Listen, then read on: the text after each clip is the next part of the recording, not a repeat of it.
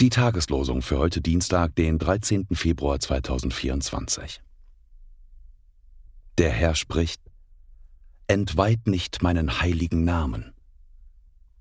3. Mose 22, Vers 32.